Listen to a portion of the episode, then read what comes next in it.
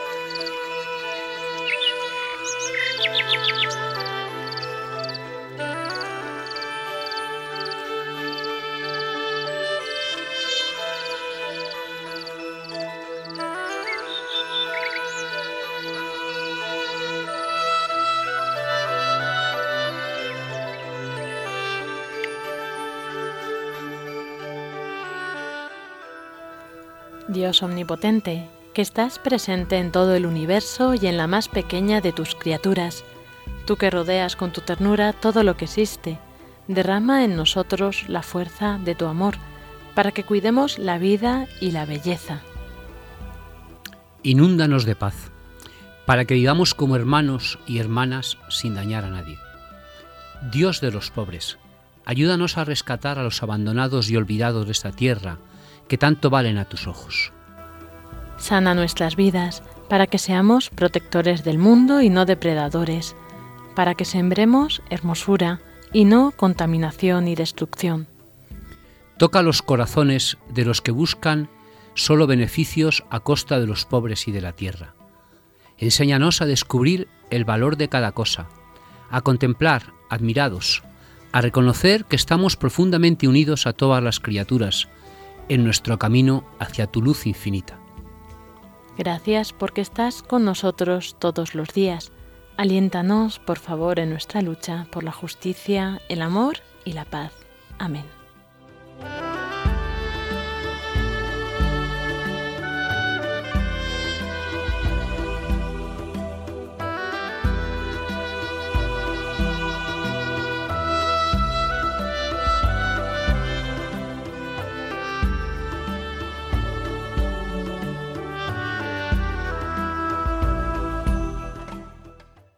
Muy buenas tardes, queridos oyentes de Custodios de la Creación. Bienvenidos un sábado más a este programa, como cada 15 días que hacemos pues aquí, en compañía de, buenos amigos, en muy buena compañía. Ahora tenemos, por ejemplo, a Francisco Marcos. Buenas tardes, Paco. Buenas tardes, queridos oyentes. Buenas tardes, Iván, Pablo, Lorena, Rebeca, Eder, Emilio, Chubieco, todos los amigos que tenemos. Y todos los oyentes, porque todos ustedes son amigos nuestros. Paco no se cansa de, recordar todos los que han pasado por este programa y bueno, aunque ahora no estén aquí, pero es verdad que los tenemos muy presentes y siempre pues los invitamos para que cuando puedan vengan a compartir con nosotros pues nuevas, nuevos comentarios, experiencias y muchas cosas interesantes que, que, esta estas personas trabajan, ¿verdad? Además, el otro día tuvimos llamadas, bastantes llamadas porque gustó mucho la entrevista, bueno, más que las preguntas, lo que gustaron fueron las respuestas de don José Luis Rubio Willen, Don José Luis nos ha invitado a hacer un programa allí por las tierras castellanas, con los que custodian la creación, los agricultores castellanos que custodian la creación. Bueno, don José Luis, vamos a intentar eh, ir eh, este año, a lo mejor en el mes de mayo o junio, a hacer un programa en directo allí desde los custodios de la creación de Castilla. Eso, agradecemos la invitación y ya veremos las posibilidades también. Y también pues saludar a Pablo Martínez de Anguita. Buenas tardes, Lorena, buenas tardes a todos. Y agradecer a Iván que aunque no está ahora aquí, más adelante lo tendremos con nosotros en el programa, como siempre, con las fundaciones de Santa Teresa. Así que ya sin más dilación pasamos con Paco Marcos al editorial. Buenas tardes, queridos oyentes de nuestro programa Custodios de la Creación, de nuestra emisora Radio María. Dice un refrán de mi pueblo que por San Blas la cigüeña verás, y si no la vieres, años de nieves. San Blas ha sido hace poquitos días, como todos ustedes saben. Y este año ha llegado ya la cigüeña a España. En España, como en Italia, hay dos especies de cigüeñas, la cigüeña blanca y la cigüeña negra. La primera es la más conocida, habita en las ciudades, aunque también lo puede hacer en el campo. La segunda, la negra, es más esquiva, es muy bella, tan bella como la anterior, pero es más difícil de ver, pues habita en todos los montes españoles, no en todos, pero sí en muchos. En los últimos años ha proliferado la cigüeña blanca. Es un ave migratoria. Incluso en algunos lugares de España, ya desde hace más de 30 años, vive todo el año. Este año la cigüeña ya ha llegado. Quiere decirse que ha sido un año que ha habido pocas nieves, porque cuando la cigüeña viene pronto es que hay pocas nieves. Lo cual es una mala noticia. El que tengamos pocas nieves querrá decir que habrá poca agua después en los valles. Por tanto, tenemos que rezar a Dios para que llueva y sobre todo para que nieve. Ya sé que a los de las ciudades les incomoda un poco la nieve. El otro día me encontraba con un vecino y me decía que él no quería que nevara. Y otro vecino le comentó, pues es bueno que nieve, porque la nieve es mejor que el agua en la montaña, ya que el agua corre, llena los embalses y si están muy llenos se va hacia el mar. Pero si llueve en forma de nieve, la nieve es agua helada, la nieve se queda allí y se deshiela en los meses de abril y mayo y ese agua de abril y mayo llena los embalses y tenemos mucha más agua en verano. Por tanto, queridos oyentes de Radio María, recemos a Dios para que haga frío y para que nieve, sobre todo para que llueva. Los agricultores de mi pueblo están deseando que llueva, que llueva más, pero sin embargo los agricultores de mi pueblo están ya empezando a rezar para que no haga frío. Y me dirán, ¿y por qué?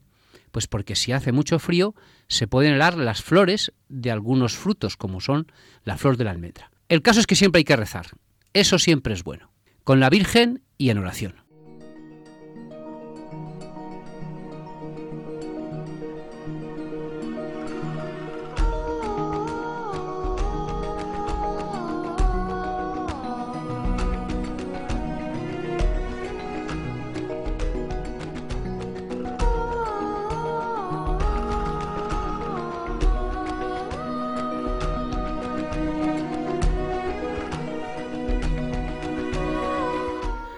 Así comenzamos este programa de Custodios de la Creación con esta sección, esta tertulia que siempre nos trae Pablo Martínez de Anguita. Bueno, siempre, casi siempre, pero es en este tiempo que estamos viendo la encíclica Laudato Si.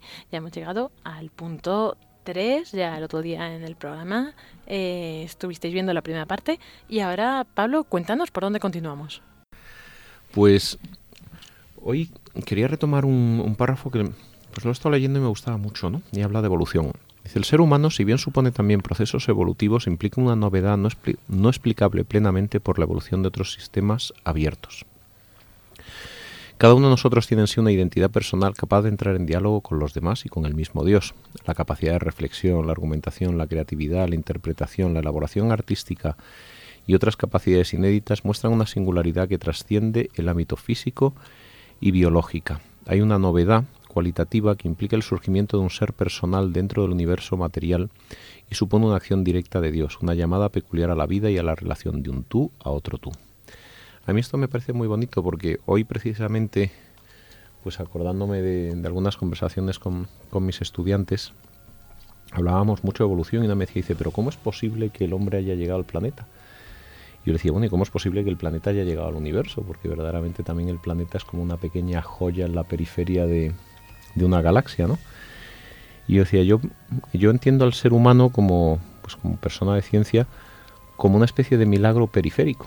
Durante mucho tiempo se decía el, el hombre es el, el, centro del universo desde un punto de vista físico. Y, y bueno, pues con el tiempo nos hemos ido dando cuenta que, por ejemplo, la Tierra no era el centro del sistema solar y que, que, giraba alrededor del Sol, pero maravillosamente en lugar de no haber nada hay una Tierra preciosa, ¿no? Donde podía no, no existir, porque es un, cúmulo de, de circunstancias, eh, contingencias, pues que han ido sucediendo, y con el ser humano también, ¿no? Y por ejemplo, si uno, si uno observa la piedad de Miguel Ángel, pues es una, es, es una piedra preciosa, ¿no? Y es mármol. Pero además de mármol es otra cosa, ¿verdad? Es, es mármol con un sello de, de su creador, de Miguel Ángel. ¿Ha dejado de ser mármol? No, sigue, sigue siendo una piedra por sí misma preciosa, pero al mismo tiempo tiene un algo más. Entonces, en, nosotros es curioso porque tenemos, el, tenemos la capacidad de destruir el planeta entero con bombas atómicas, ¿no? Y alguien diría, pero ¿cómo, cómo crear un, un animal que sea racional pero capaz de destruir el mundo, ¿no? Y, y aquí es donde entra como, como cosa maravillosa esa, esa novedad que es eh, como la libertad, la, posibilidad en última instancia de, de, llamar de tú a Dios, de, plantearse quién eres tú, misterio detrás de, de este universo, ¿no? Y eso nos hace como, yo diría, una, no como el centro del universo en ese sentido físico, sino como, como algo que si no estuviéramos nosotros, al universo le faltaría alguien que, que apreciara su belleza. Y al mismo tiempo que seguimos siendo el mismo mármol mm, de la estatua de Miguel Ángel. ¿no? Y luego cuando el Papa habla de, del resto de la creación, dice, también sería equivocado pensar que los demás seres vivos deben ser considerados como meros objetos sometidos a la arbitraria dominación humana. Cuando se propone una visión de la naturaleza únicamente como objeto de provecho o de interés, esto también tiene serias consecuencias para la sociedad. La visión que consolida la arbitrariedad del más fuerte ha propiciado inmensas desigualdades, injusticias y violencias para la mayoría de la humanidad. ¿Mm? El ideal de armonía, de justicia, de fraternidad que propone Jesús Dice, los poderosos de las naciones las dominan como señores absolutos y los grandes la oprimen con su poder. Que no seas entre vosotros, sino que el que quiera ser grande sea el servidor. Esto es el, el planteamiento de, de, la, de la ecología integral de, bueno, de, Juan Pablo II, de Francisco, donde formamos parte de ese mármol, de esa tierra maravillosa, y, hay que vivir con esa humildad. De polvo somos y al polvo volveremos, ¿no? Como, como hemos visto este miércoles de, de ceniza. Pero al mismo tiempo tenemos esa capacidad de entrar en un diálogo con el, con el tú. Y el tú, curiosamente, nos hace volver a ser eh, servidor. El que cuida y labra la tierra con cuidado ese es el que está verdaderamente en, en armonía. Eso es lo que, lo que de algún modo es el centro de cuando habla el, Papa Francisco con su argentino español del planteo, como dice él, de la ecología integral. No, no estamos fuera por ese hecho curioso de que podríamos destruir al mundo y de que a veces somos muy artificiales. Es el riesgo la libertad, ¿no? Pero nuestra ecología más integral el cuidar a las personas, el cuidar a los mayores, el, los mayores que son personas, el, cuidar a la naturaleza, el cuidar a todos, es la forma en la que esta novedad de persona humana con estas capacidades que dice el Papa se integra y se armoniza con, con todo lo con todo lo anterior, ¿no? Dice dice el Papa, recordemos que según el relato bíblico Dios colocó al ser humano en el jardín recién creado, no solo para preservar lo existente, es decir, cuidar, sino para trabajar sobre ello de manera que, que produzca frutos. Los obreros y artesanos aseguran así la creación eterna. ¿Cuál es la base de esta ecología humana o de esta ecología integral donde el hombre entra en comunión con la naturaleza, consigo mismo y con Dios? Y, respondo con lo que dice el Papa. Dice, la intervención humana que procura el prudente desarrollo de lo creado es la forma más adecuada de cuidarlo, porque implica situarse como instrumento de Dios para ayudar a brotar las potencialidades que él mismo colocó en las cosas. Entonces, esto es como con los niños, uno no solo los cuide y que coman bien, sino que de algún modo trabaja sus virtudes, su inteligencia, su capacidad. El cuidar y el trabajar van muy unidos y obviamente van unidos al sentido de admiración, de agradecimiento, de identificación con la alegría que es una familia, pues lo mismo con el planeta, de, formar parte de este, de este lugar maravilloso. ¿no? Acabo esta reflexión con otra, un ejemplo que nos pone el Papa y nos, nos menciona, dice, si intentamos pensar cuáles son las relaciones adecuadas del ser humano con el mundo que lo rodea, emerge la necesidad de una correcta concepción del trabajo no hablamos solo del trabajo manual o del trabajo de la tierra, sino de cualquier actividad que implique una transformación de lo existente, desde un informe a un desarrollo tecnológico. Cualquier forma de trabajo tiene detrás una idea sobre la relación del ser humano que puede o debe establecer con, eh, con lo otro de sí. La espiritualidad cristiana, junto con la admiración contemplativa a las criaturas, la encontramos como ejemplo en San Francisco de Asís el Papa nos propone dos ejemplos, San Francisco de Asís y luego también muy bonito en el siguiente epígrafe, la tradición del monacato. Tú, Lorena, sabías que creo que son 45 espacios naturales protegidos que tiene Cataluña, 44 eran monacatos. Es decir, la naturaleza se ha conservado allí donde el monje oraba y laboraba. Tanto los cistercienses y luego como pues, San Francisco de Asís con, con los franciscanos. ¿no? Esta es a la, ecología que se nos invita, a un trabajo que transforma y completa eh, una realidad al tiempo que, la cuida. Para mí el ejemplo más sencillo es cómo uno cuida de sus hijos. Uno les quiere, les adora, les cuida, pero, mm, pero como que también hace que saquen lo mejor de sí mismos. ¿no?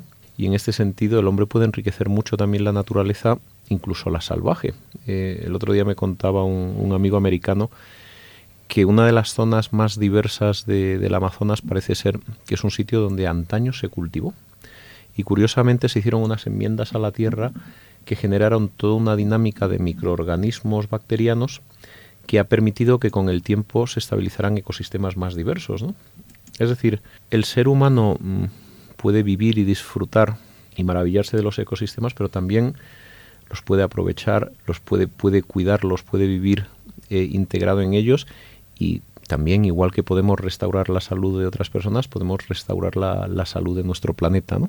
y en ese sentido pues tener a los monjes que verdaderamente ya digo que, que, los lugares conservados en muchos lugares de España son aquellos que los monjes conservaron incluso utilizándolos extrayendo maderas no pienso mucho en el monasterio de Poblet y los bosques de alrededor no que hoy se conservan y son una maravilla bueno pues los monjes cuidaban a la vez que utilizaban no tenemos un tenemos un ejemplo ¿no? en San Francisco de, de admirar de, de mirar con afecto todo lo que nos rodea y en San Benito de Nursia pues esa, esa, esa vida de, ecología con los demás, que es la comunidad, y con la tierra, que de algún modo pues es el desarrollo sostenible. Yo creo que es la forma más perfecta, ¿no? Esa ecología integral, porque además de hacer, pues de cuidar la tierra como debe ser, además la están encomendando, ¿no? Está ahí la oración detrás y creo que es pues, tener una visión global de lo que es la creación, no solo viendo lo que tienes eh, enfrente, sino sabiendo que eso proviene, de dónde proviene y quién te lo ha dado. Esto yo creo que es como cuando una madre hace un buen caldo por Navidad y le echa horas y horas y en cada minuto que hace hay una conciencia de, del cariño que tiene a sus hijos y de, y de que por fin vienen los niños y es el caldo, ¿no? de Navidad o lo que sea, ¿no? Yo creo que cuando uno, uno trabaja la tierra con esta conciencia de don, de regalo, por supuesto, pues desarrolla admiración, interés por comprenderla, por, por seguir respetuosamente las normas que la tierra te va enseñando de sí misma cuando la cultivas o cuando haces selvicultura, ¿no? Y efectivamente esa conciencia de creación te, despierta incluso a la, razón más intuitiva para entender mejor racionalmente y científicamente, me atrevería yo a decir, lo, lo que tienes delante porque estableces un vínculo con ello, es decir, cómo, cómo me gusta, qué significado tienes, cómo si ves una chica que no te dice nada o ves una chica que te gusta un montón, pues hombre, la que te gusta un montón te despierta más preguntas. Y en ese sentido, saber que la Tierra es un... es, como diría el teólogo von Baltasar, es eh, custodia, eh, es, es, una custodia del Señor, como cuando uno pone la, la sagrada forma de una custodia, pues de algún modo Dios tiene como esa presencia custodiada en la naturaleza, ¿no? Pues eso obviamente le, da un valor, un interés, un atractivo, no solo intelectual, sino percibido, ¿no? De decir que qué bello Señor. Que, sí, el Papa, el Papa nos dice, además en la encíclica, como ha leído Pablo, que la espiritualidad cristiana, junto con la admiración contemplativa de las criaturas que encontramos en San Francisco de Asís, ha desarrollado también una rica y sana comprensión sobre el trabajo y dice que pone un ejemplo, dice como podemos encontrar, por ejemplo, en la vida del beato Carlos de Foucault y sus discípulos. Es decir, en la espiritualidad cristiana admiramos dos cosas. Primero, la admiración contemplativa ante la obra creadora, cuyo exponente es nuestro patrón, San Francisco de Asís, pero también admiramos, como bien ha comentado Pablo, el trabajo hecho por el hombre para utilizar la naturaleza de forma sostenible, de forma no egoísta, de forma equilibrada. Y, por ejemplo, pone el Papa la vida del beato Carlos de Foucault y sus discípulos, y en España, como ha dicho Pablo, pues todas las órdenes contemplativas que durante siglos han vivido en Europa, durante muchos siglos, y han mantenido pues los ecosistemas más bonitos que hay, y los han mantenido totalmente ricos, porque han utilizado de ellos lo que se podía extraer. En los ecosistemas podemos utilizarlos, pero de una forma sostenible. Muchas gracias Paco, gracias Pablo por compartir con nosotros hoy esto. Gracias a ti Lorena.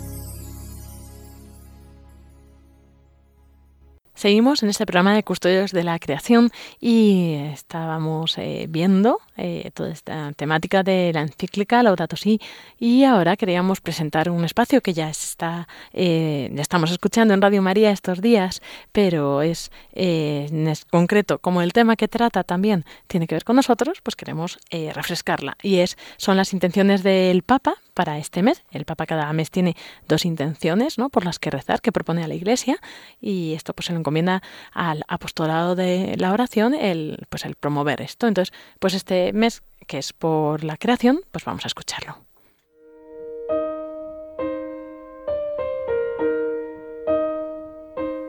Intenciones del Papa confiadas al apostolado de la oración para este mes. Dios ha destinado la tierra y cuanto ella contiene para uso de todos los hombres y pueblos. En su intención universal, el Santo Padre nos pide que recemos este mes de febrero para que cuidemos de la creación recibida como un don que hay que cultivar y proteger para las generaciones futuras. El Papa Francisco nos recuerda que los textos bíblicos nos invitan a labrar y cuidar el jardín del mundo, porque en definitiva, la tierra es del Señor. Gobernar la creación significa perfeccionarla y transformar el mundo en una morada bella y ordenada, respetando todas las cosas. El desafío que se nos plantea este mes es ofrecer a los hombres de mañana una tierra que les resulte hospitalaria. En su intención por la evangelización, el Papa nos propone rezar para que aumente la oportunidad de diálogo y de encuentro entre la fe cristiana y los pueblos de Asia. En este vasto continente, en el que conviven una gran variedad de culturas, la Iglesia está llamada a ser versátil y creativa en su testimonio del Evangelio mediante el diálogo y la apertura a todos. Este es su desafío.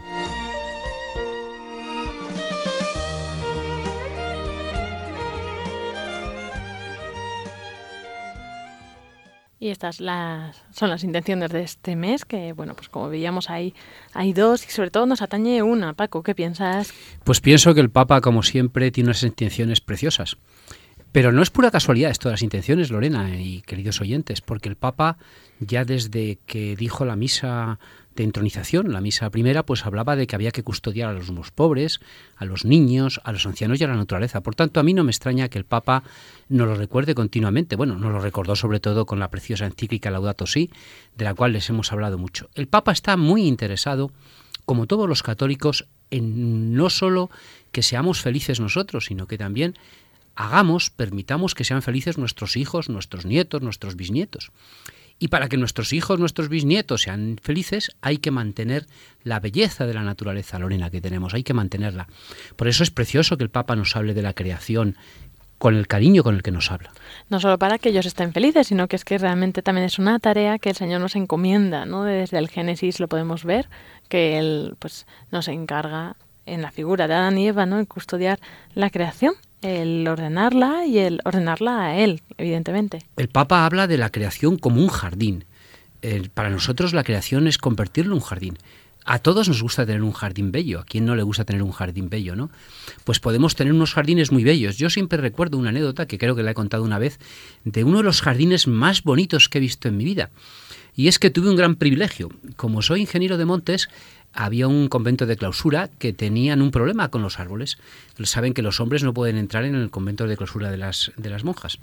Para entrarlo tiene que pedir permiso al obispo. Entonces las monjas de, la, de este convento pidieron permiso al obispo para que yo como ingeniero de montes entrara a visitarles y a ver qué podíamos hacer con aquellos árboles. Y entré al jardín y era el jardín bellísimo, bellísimo, bellísimo. De los jardines más bellos que he visto en mi vida cuidado con mucho cariño. Las monjas, estas monjas, son unas monjas carmelitas descalzas, cuidan el jardín con un cariño enorme. Bueno, pues así quiere el Papa que cuidemos nosotros la tierra, con cariño. Quiere que no la malgastemos. Tenemos que permitir que disfruten de la tierra nuestros hijos, nuestros nietos. Se habla, por ejemplo, de que no hay alimentos en el mundo, lo cual no es cierto. Saben ustedes que ha habido veces que para mantener los precios de los alimentos se han tirado eh, cientos de kilos, toneladas de mantequilla al mar para que la mantequilla tuviera un precio alto. Es decir, la tierra nos da alimentos de sobra. Piensen ustedes que tres cuartas partes de la tierra son mar. En el momento en que empecemos a cultivar algas marinas y empecemos a comer algas marinas, tendremos alimentos no para la población que hay en la Tierra, sino para tres, cuatro veces más. Además, nuestros amigos, los biólogos y los tecnólogos de los alimentos, los ingenieros agrónomos, en terrenos que antes producían 50 kilos de trigo, ahora se producen 500, mm, 600 litros, kilos de trigo, se ha multiplicado por más de 10. Yo me acuerdo que en mi pueblo, cuando yo era pequeño, eh, no había cosechadoras, entonces no se cosechaba todo y se dejaba siempre un poquito. Entonces eh, la gente que no tenía que comer en el pueblo, en las tierras que estaban cerca del pueblo, recuerdo que mis abuelos dejaban el espigadero. El espigadero era una superficie pequeñita que se dejaba sin cosechar si la cosecha era a mano. ¿Y quién no cosechaba el espigadero? Pues los pobres del pueblo iban a cosecharlo después y cogían ya trigo y con ese trigo lo llevaban al molino. Normalmente el molinero, como era gente pobre y sencilla, en vez de cobrarles eh, pues 100 pesetas por moler eh, una tonelada, pues les cobraba a lo mejor 10 pesetas o 15 pesetas y tenían para comer. En los pueblos de Castilla siempre ha habido la solidaridad, el cariño. Pues así tenemos que cuidar la tierra. mm, bueno, pues eh, estos pobres nunca pasaron hambre porque aprovechaban el espigadero. Así es, bueno, pues animamos a todos los oyentes a que se unan a este mandato de cuidar la creación, de ordenarla y, por supuesto, pues eh, como vemos con la tecnología y con todas las eh, todas las investigaciones que está habiendo, pues que realmente esto está dando su fruto, ¿no? Y también, pues como decía Paco, pues que cada vez se puede llegar a sostener a más personas. Sí, es que la tecnología es muy buena. Piensen ustedes, como les he dicho, que terrenos que antes producían 50, 100 kilos de trigo, ahora pueden producir 200, 300 kilos de trigo. ¿no? En esos terrenos no se aprovechaba todo y ahora ya, gracias a las máquinas, lo podemos aprovechar todo. Bien es verdad que las máquinas, pues hay que tener cuidado con ellas, porque las máquinas, un uso excesivo de las máquinas puede llevar a, a contaminar. Y también hay que tener cuidado, por ejemplo, con los abonos que añadimos. Ha habido lugares del mundo en que por añadir mucho abono se han contaminado los acuíferos. ¿Los acuíferos estarán contaminados toda la vida? No, esa contaminación es una contaminación que durará 200, 300 años. Pero durante esos 200, 300 años cada vez estarán menos, menos contaminados y llegará un momento en que la contaminación del acuífero prácticamente eh, sea muy pequeñita y podamos volver a ver esa agua. Es decir, podemos producir y producir más, pero tenemos que hacerlo de acuerdo con el ecologismo prudente. El ecologismo prudente dice que hay que pensar antes de actuar, antes de echar abonos, ver qué tipo de abonos echamos. Si son abonos muy nitrogenados, pues pueden ser contaminantes. También es verdad que la tecnología tampoco es la solución para todo, absoluta, ¿no? Y pues diciendo, tenemos tecnología, no necesitamos preocuparnos de nada más. Por supuesto que no, sobre todo lo que tenemos que hacer es tener conciencia de que está bien y que está mal y de los excesos y de cuando hay que hacer también pues un uso prudente, como dice Paco, ¿no? de, de lo que son los recursos y, y, bueno, pues sobre todo pensando también pues eso en los demás, en, en la solidaridad intrageneracional e intergeneracional también de todos los que vendrán. Sí, el ecologismo prudente nos dice que aparte de conocer para amar y pensar antes que actuar, tenemos que no confundir los objetivos con los medios. En este caso, ¿cuál sería el objetivo? El objetivo es mantener el ecosistema productivo que siga produciendo cereales de forma indefinida. Pero el medio no puede ser contaminar los acuíferos, porque debajo de ese sistema productivo hay unos acuíferos. Por tanto, hay que trabajar buscando una solución no buena solo para nosotros, no egoísta para nuestra generación, sino una solución que sea buena para nosotros y buena para las generaciones futuras. Porque la solución está en lo de siempre, en amar. La solución no está en pensar mucho, sino en amar mucho. La solución no está en proyectar mucho, sino proyectar con amor, proyectar con responsabilidad, proyectar con prudencia, proyectar con cariño. La solución siempre va a venir por amar a los demás. Y en este amar a los demás está amar a nuestras generaciones futuras, para que el género humano sea tan maravilloso. Pero no nos dejemos engañar, porque como hemos dicho, la Tierra tiene alimentos de sobra para 7.000 millones y para 21.000 millones de personas. Bueno, no sé si para tantos, tantos. Sí, Lorena, ya hay científicos que lo han demostrado. Actualmente en la Tierra hay alimentos para unas 20.000 millones de personas. Está totalmente demostrado. En la Tierra, ¿eh? Lorena, no hemos entrado en los alimentos del mar. Como hemos dicho, tres cuartas partes de la Tierra de la Tierra como planeta son mar. La producción de las algas marinas es muy grande. Las algas marinas son más productivas que las especies vegetales.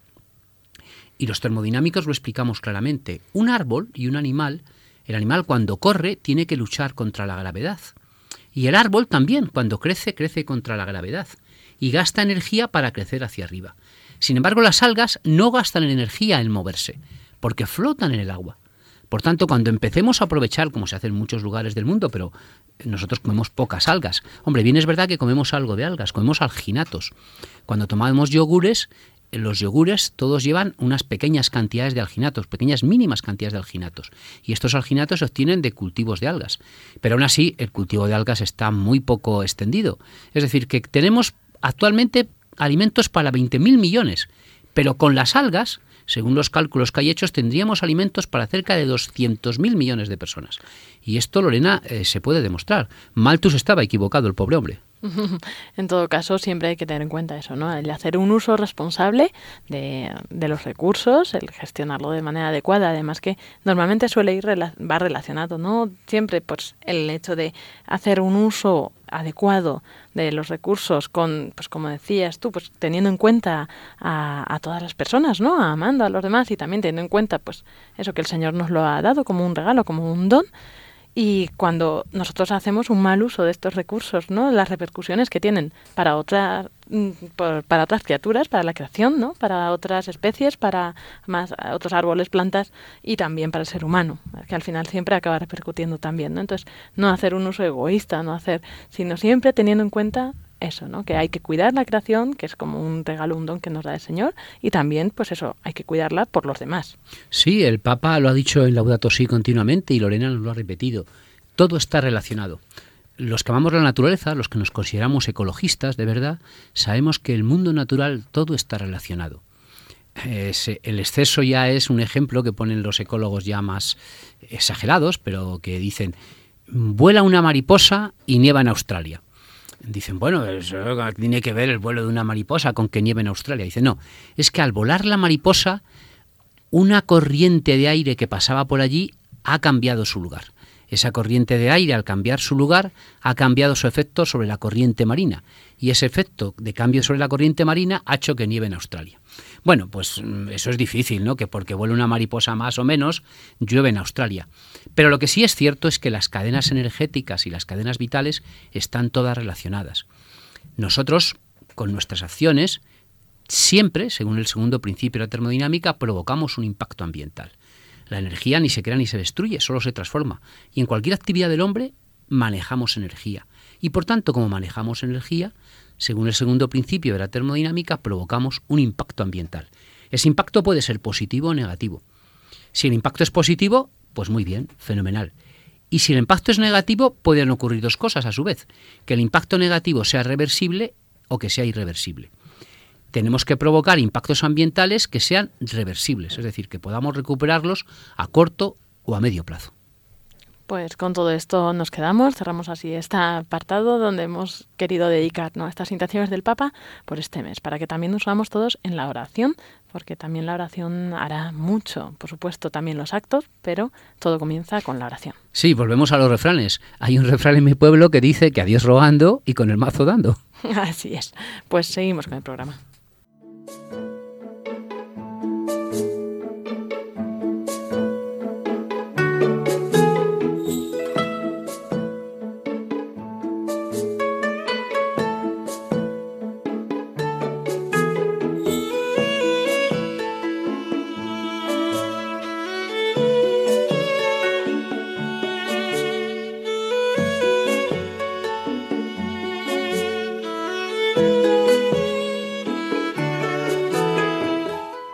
Llegamos así a esta sección de las fundaciones de Santa Teresa que nos trae siempre Iván Renilla, que está ahora con nosotros. Y bueno, tenemos una noticia, super noticia, porque bueno, buenas tardes, Iván. Hola, buenas tardes, Lorena. No me lo puedo creer, después de tantos programas con las fundaciones, acabamos hoy. Sí, ya finalizamos con la última fundación, que es la decimoséptima y que tuvo lugar en Burgos el año 1582. ¿Qué te produce esta sensación de la última fundación? Pues bueno, final dices, por fin ya eh, hemos llegado al final del recorrido, pero me da pena porque ha sido mm, un recorrido muy bonito y muy enriquecedor. Vamos, para mí ha sido, ha sido verdaderamente precioso. Y esperemos que también para, para, los oyentes, ¿no? Que nos haya ayudado a conocer más, pues en este que había sido el año teresiano, pues esa, ese carisma de Santa Teresa de fundar eh, estos conventos, pero pues además de estos espacios que, que nos trasladan, yo creo, hasta esa época, ¿no? Esos entornos en los que, que ella misma pisaría, visitaría y, y pues donde allí el Espíritu Santo se derramó para fundar, ¿no? Entonces es muy bonito. Desde luego que sí. Y además de, de conocer eh, rincones que, que, bueno, que creemos que conocemos España, pero es que España es tan rica, es verdaderamente riquísima. Pero además de conocer los, los entornos y los parajes preciosos, he de redescubierto a Teresa de Jesús, que para mí ha sido precioso leyendo las fundaciones y leyendo el, libro de su vida. por lo tanto, yo creo que eh, el principal beneficiado, y disculpen ustedes, señores oyentes, pero creo que he sido yo, pudiendo hacer este... Bueno, bueno, pero comparte un poco, ¿eh? pues me alegro. Que vaya muy bien esta última fundación y pues nada, y a los oyentes también, pues que la disfruten. Adelante.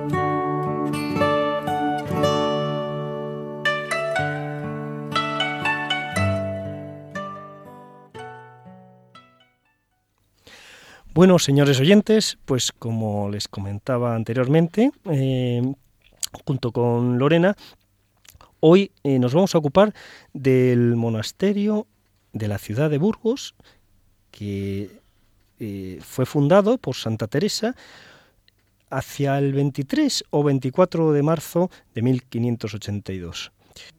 Comienza el capítulo 31 de su fundación comentando que la fundación del glorioso San José de Santa Ana en la ciudad de Burgos díjose la misa a ocho días del mes de abril. Ustedes comprenderán que teniendo los 31 días que tiene el mes de marzo, mm, vendría a ser el día 23 o 24 de marzo.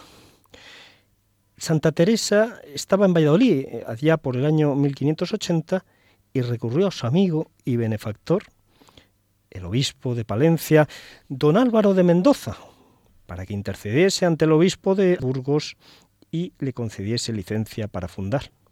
Confiado quedó don Álvaro de Mendoza de que el arzobispo daría la, tal licencia, pues le aseguró que de muy buena gana se la daría.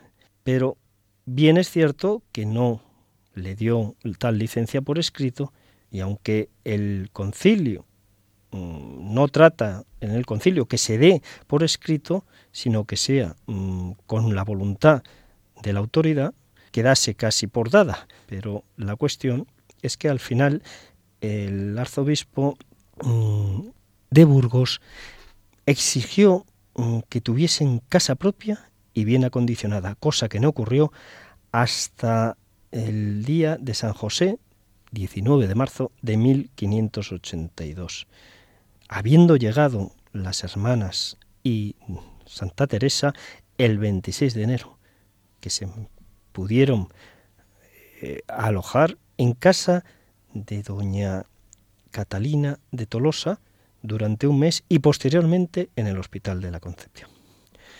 Bueno, pues una breve pausa musical y pasamos a la siguiente parte, que como todos ustedes saben, es sobre unas notas referentes a la ciudad de Burgos.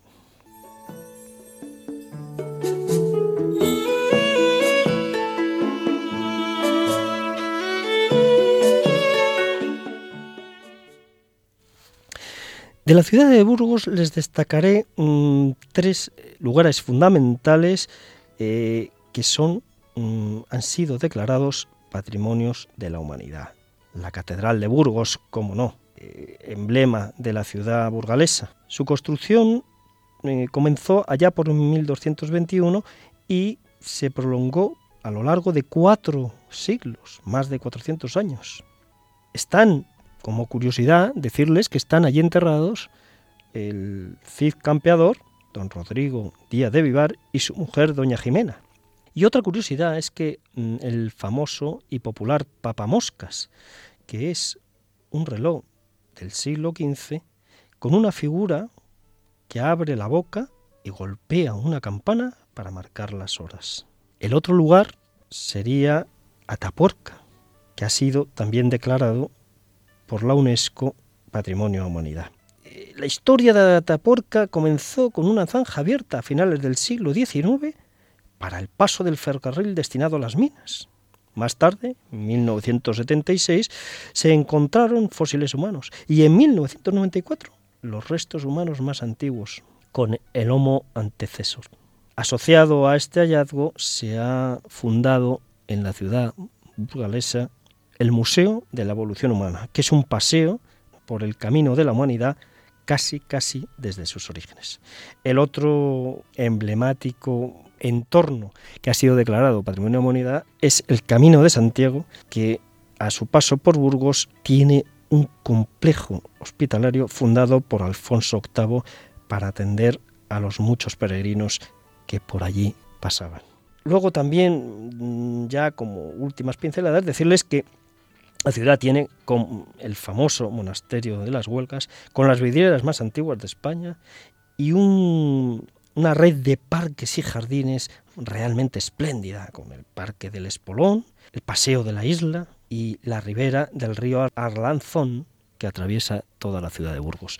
Bueno, pues ya finalmente les hablaré del entorno breves notas sobre el entorno, breves apuntes de alrededor de la ciudad de Burgos, después de esta pequeña pausa musical.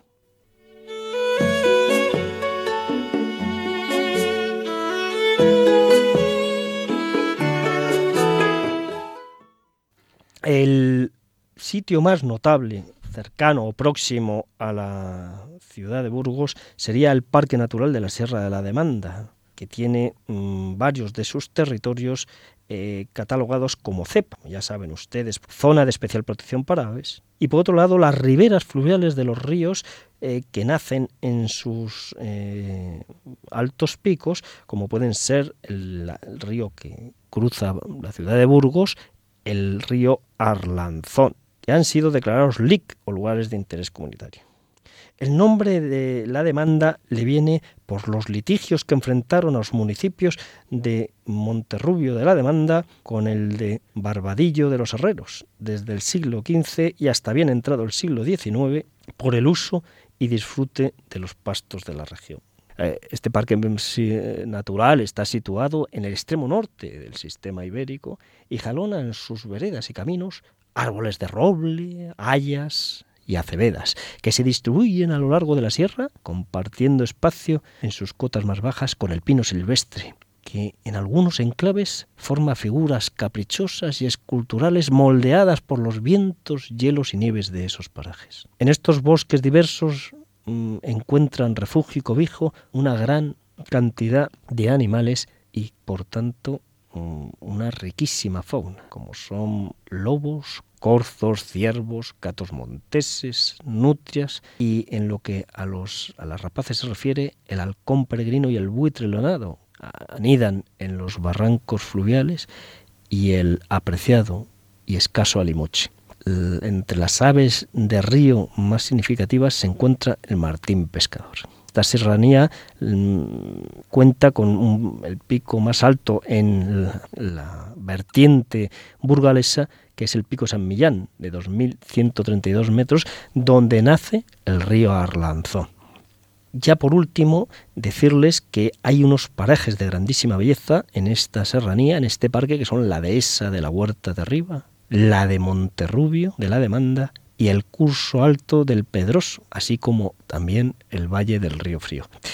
Y que existe una ruta por el parque muy interesante y muy atractiva, que es la Vía Verde de la Sierra de la Demanda, camino que une los municipios de Arlanzón y Monterrubio de la Demanda, y que constituye un tramo de la antigua vía férrea minera que comenzó a construirse allá por en 1896 y que destapó los restos fósiles de lo que más tarde sería el famoso yacimiento de Ataborca. Bueno, señores oyentes, pues con esto concluimos ya este apartado de los parajes y los entornos naturales de las fundaciones de Santa Teresa. Espero Esperamos que les haya gustado y hasta un próximo programa. Si Dios quiere, que Dios les bendiga. Buenas tardes.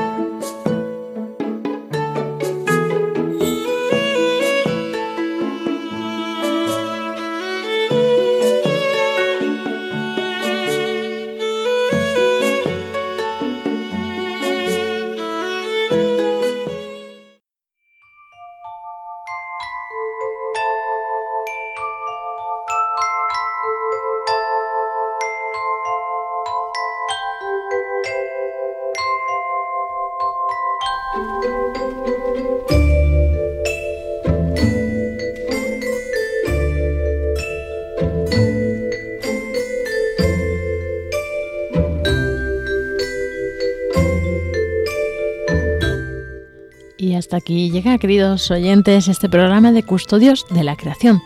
Nos vemos, como siempre, recordamos cada dos sábados en 15 días y esperamos contar con todos vosotros. Esperamos que os haya gustado, que hayáis disfrutado, que haya servido para profundizar y seguir conociendo más en este gran don que nos da el Señor, en este regalo de la creación. Y como siempre, pues también recordaros que tenemos un email al que podéis enviar vuestras preguntas, sugerencias, custodios de la creación arroba radiomaria.es, custodios de la creación arroba radiomaria.es y la página de Facebook, que también pues solemos hacer una publicación por programa, Custodios de la Creación, allí también nos podéis encontrar. Y en podcast esperamos estar próximamente, os avisaremos en cuanto estén nuestros programas disponibles.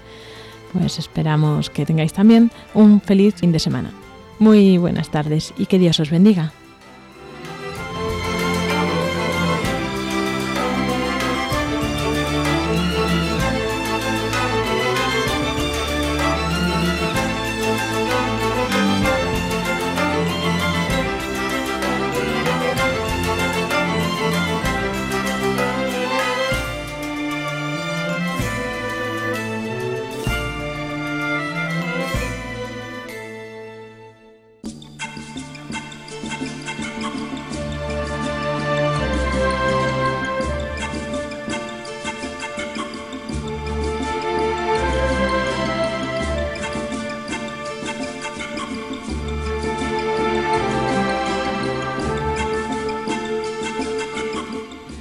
Les hemos ofrecido Custodios de la Creación, un programa enmarcado dentro de la sección El hombre en la Tierra y dirigido por Pablo Martínez de Anguita y Lorena del Rey.